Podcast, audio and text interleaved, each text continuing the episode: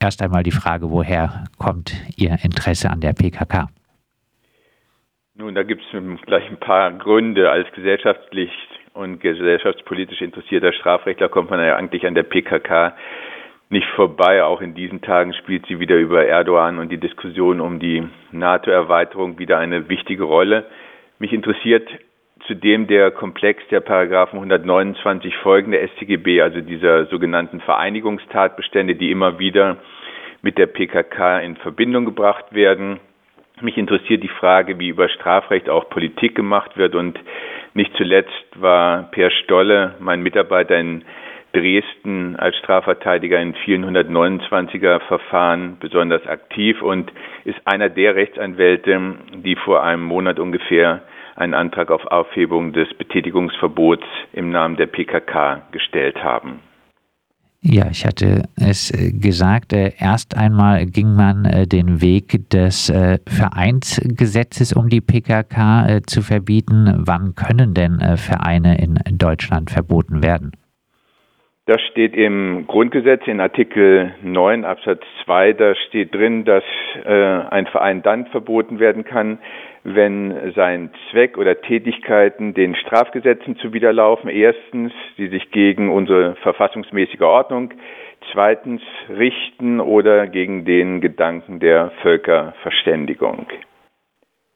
Um ein Verbot zu begründen, heißt es, äh, muss die Begehung von Straftaten auf einer organisierten Willensbildung des jeweiligen Vereins fußen. Äh, klingt ein bisschen kompliziert. Was heißt das?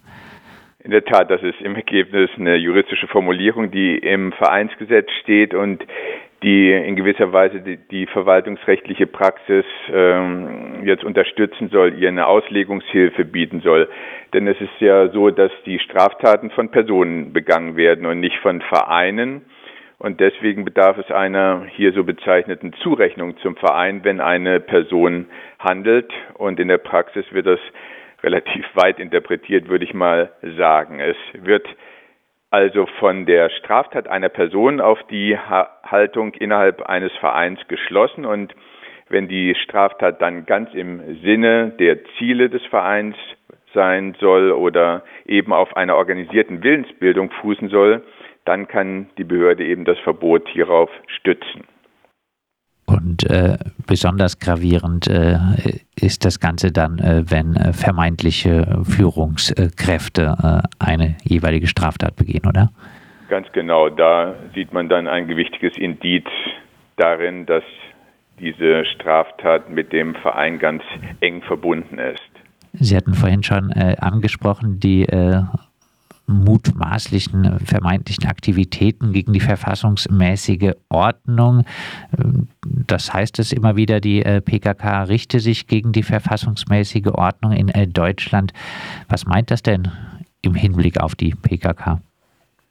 Ja, das hatte ich ja gesagt, das ist einer der Verbotstatbestände, eigentlich jetzt ein ganz gravierender und die Voraussetzungen werden zu Recht extrem eng gefasst.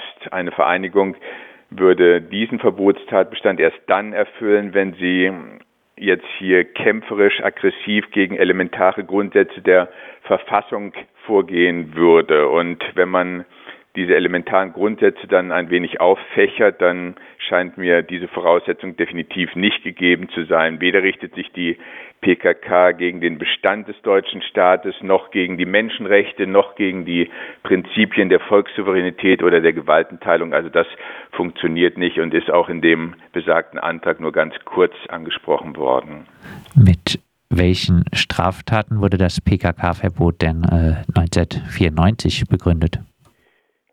Ja, das waren ganze Komplexe, die da vom Bundesinnenministerium damals benannt worden sind, die in den Jahren 92 und 93 begangen worden sein sollen. Ich erwähne mal ein paar Stichpunkte. Es habe hier massive, meist gewalttätige Protestaktionen der in Deutschland lebenden PKK-Anhänger gegen türkische Einrichtungen gegeben, Verwüstungen von Konsulaten, Banken und Reisebüros, dann hätten auch mutmaßliche PKK-Aktivisten äh, überfallmäßig äh, seien sie in das türkische Generalkonsulat eingedrungen und hätten hier mehrere Konsulatsangehörige als Geiseln genommen.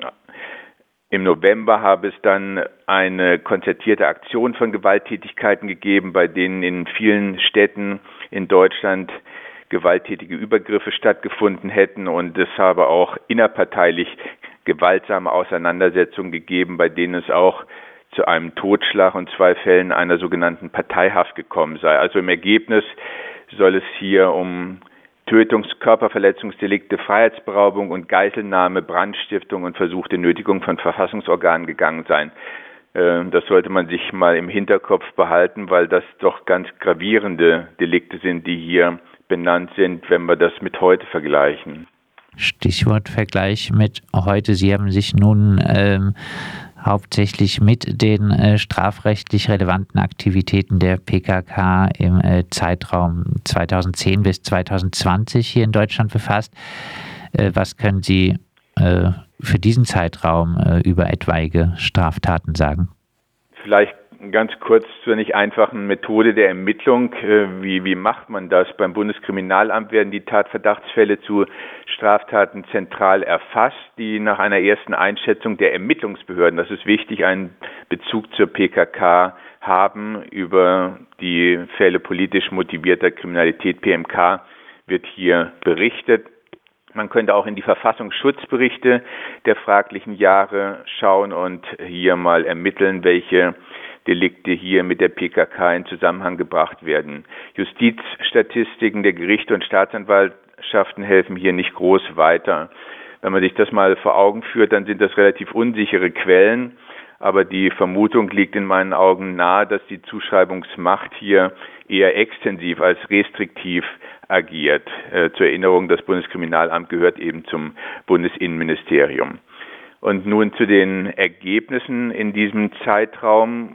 Da haben wir ungefähr 11.000 Tatverdachtsfälle mit einem vermuteten PKK-Kurdenbezug beim BKA registriert und knapp 50 Prozent hiervon sind Tatverdachtsfälle wegen Verstößen gegen das Vereinsgesetz. Das muss man sich mal ganz genau vor Augen führen. Das sind also Straftaten, die daraus resultieren, dass dieses Betätigungsverbot existiert. Dann haben wir 16 Prozent Sachbeschädigungen, 10 Prozent Körperverletzungsdelikte, 9 Prozent Verstöße gegen das Versammlungsgesetz und dann haben wir noch kleinere einstellige Prozentsätze Landfriedensbruch, Widerstandsdelikte, 129 folgende und ähnliches mehr. Also ähm, wir haben hier doch ein ganz besonderes Gewicht auf diesen von mir bereits erwähnten Verstößen gegen das Vereinsgesetz und bei den Sachbeschädigungen und bei den Verstößen gegen das Versammlungsgesetz sowie bei den Tatverdachtsfällen wegen Verwendung von Kennzeichen können eben auch ähm, diese Zusammenhänge mit dem Betätigungsverbot hergestellt werden.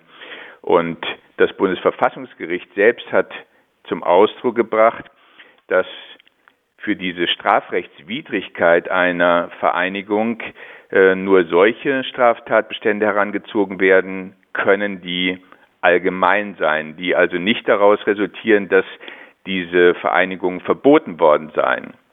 Und wenn wir das jetzt mal zugrunde legen, was das Bundesverfassungsgericht gesagt hat, dann würden wir doch einen gewaltigen Prozentsatz dieser Straftaten, die ausgemacht worden sind, erstmal reduzieren müssen. Und der Rest, der übrig bleibt, da würde ich auch mal sagen, das ist vom Kaliber her nicht mit den Delikten vergleichbar, die damals diese Verbotsverfügung begründet haben äh, heißt auch solche Dinge, um die es, äh, Sie hatten es angesprochen, äh, die Symbole, um die es ja immer wieder auch dann auf Demonstrationen äh, Auseinandersetzungen gibt, um PKK-Symbole oder vermeintliche Ersatzverbote, die die Behörden zumindest als Ersatzsymbole einstufen. Mit diesen Symbolen lässt sich eigentlich ein Vereinsverbot juristisch nicht rechtfertigen. Genau, da geht es jetzt wieder um solche Straftaten, die daraus resultieren, dass eben die PKK äh, verboten worden ist, ein Betätigungsverbot ausgesprochen worden ist. Man muss sich auch mal vor Augen führen, es geht hier um relativ abwegige, in meinen Augen abwegige Auseinandersetzungen äh, über das Zeigen von Symbolen, wie Sie es zum Ausdruck gebracht haben. Und ähm, da gibt es ja auch einen Streit. Äh, die Einsatzkräfte der Polizei agieren hier nach den Vorgaben des Bundesinnenministeriums und behaupten, diese ähm, Symbole, diese Flaggen dürfe man nicht zeigen, äh, was ja auch wiederum juristisch streitig ist. Und daraus äh, wiederum resultieren dann auch Konfrontationen während der Demos und Deswegen müssen wir hier diesen Gesamtkonzept auch, diesen Gesamtkomplex auch so interpretieren, dass über dieses Zeigen von äh, von derartigen Flaggen dann auch wiederum äh, Konfrontationen heraufbeschworen werden und die von mir erwähnten Widerstandsdelikte beispielsweise oder ähnliches mehr, die sind damit jetzt auch ähm, in gewisser Weise herausgefordert worden. Und man kann diesen Gedanken auch noch ähm, weiter spinnen und, und würde also sagen, dass über dieses äh, Verbot dann wiederum weiter Straftaten generiert werden und die wiederum dann auf keinen Fall dafür herangezogen werden dürfen, dass äh, die PKK als strafrechtswidrig anzusehen ist. Wenn jetzt die gravierenden äh, strafrechtlichen äh, Delikte der PKK in Deutschland zurückgegangen äh, sind äh, im Vergleich äh, zum Zeitraum Anfang der 90er Jahre, liegt das nicht einfach am Verbot der PKK? Das wäre jetzt die Sichtweise des Bundesinnenministeriums und äh, beruht auf dem beliebten Argument, dass man sagen würde, ja, wir haben es ja eben verboten und unter Strafrecht gestellt und deswegen funktioniere es, ähm, ich würde sagen, eine, eine solche Argumentation ist in hohem Maße spekulativ und klammert eine Vielzahl von möglichen Störvariablen aus. Also zunächst mal muss man äh, sich klar machen, dass in der Kriminologie gut erforscht ist, dass die generalpräventive Wirkung des Strafrechts relativ mäßig ausgestaltet ist, insbesondere bei einem Feld, bei dem es jetzt hier um Einstellungen und Haltungen geht, zu dem ist trotz dieser Verbotsverfügung natürlich im Hinblick auf die PKK zu konstatieren, dass nach wie vor Strukturen hier in Deutschland existieren. Das ist ja klar. Wir müssen uns aber auch noch vor Augen rufen, und das ist in den Verfassungsschutzberichten auch angeführt worden, dass sich die PKK und die Unterorganisationen auch im Laufe der Jahre gewandelt haben. Und ich würde sagen, umgekehrt liegt sogar die Vermutung nahe, dass der mit der Aufhebung der Verbotsverfügung einhergehende reduzierte Bereich des Strafbaren auch konfrontative Situationen dann mit positiver Wirkung auf das allgemeine Strafrecht reduzieren würde. Also wir hätten, so wäre es meine These, sogar eine positive Wirkung, wenn die Verbotsverfügung nicht mehr existieren würde. Steht äh, jetzt aktuell nicht zu befürchten, dass ein ja, relativ wahrscheinlich äh, bevorstehender türkische Einmarsch in äh, Nordsyrien, in Rojava, auch die mutmaßlichen PKK-Aktivitäten in Deutschland wieder anwachsen lassen könnte? Und äh, was würde das dann für die Diskussion um die Begründung eines PKK-Verbots bedeuten?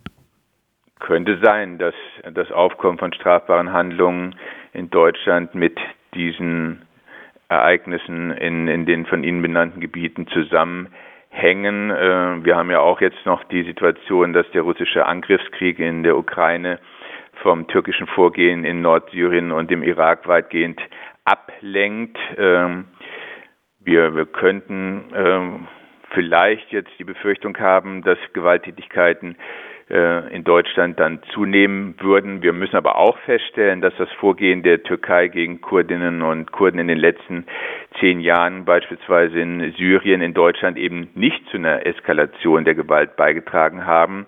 Das heißt, die Ereignisse der 1990er Jahre dürften in meinen Augen der Vergangenheit angehören und außerdem müssen wir uns bewusst machen, dass die Strafrechtswidrigkeit einer Vereinigung, die ja behauptet wird, ähm, nicht von zukünftigen Risiken abhängig gemacht werden darf, sondern von den gegenwärtigen Situationen. Und da habe ich eben Zweifel, ob das Verbot der PKK auf die so bezeichnete Strafrechtswidrigkeit gestützt werden kann. Ja, das äh, wäre auch äh, dann äh, die Abschließende Frage. Sie haben im Gutachten dargelegt, welche Straftaten aus der PKK heraus in den letzten Jahren begangen worden sind, beziehungsweise welche ihr zugeordnet werden. reichen diese Straftaten nicht aus, äh, um äh, immer noch die Verbotsverfügung äh, zu begründen?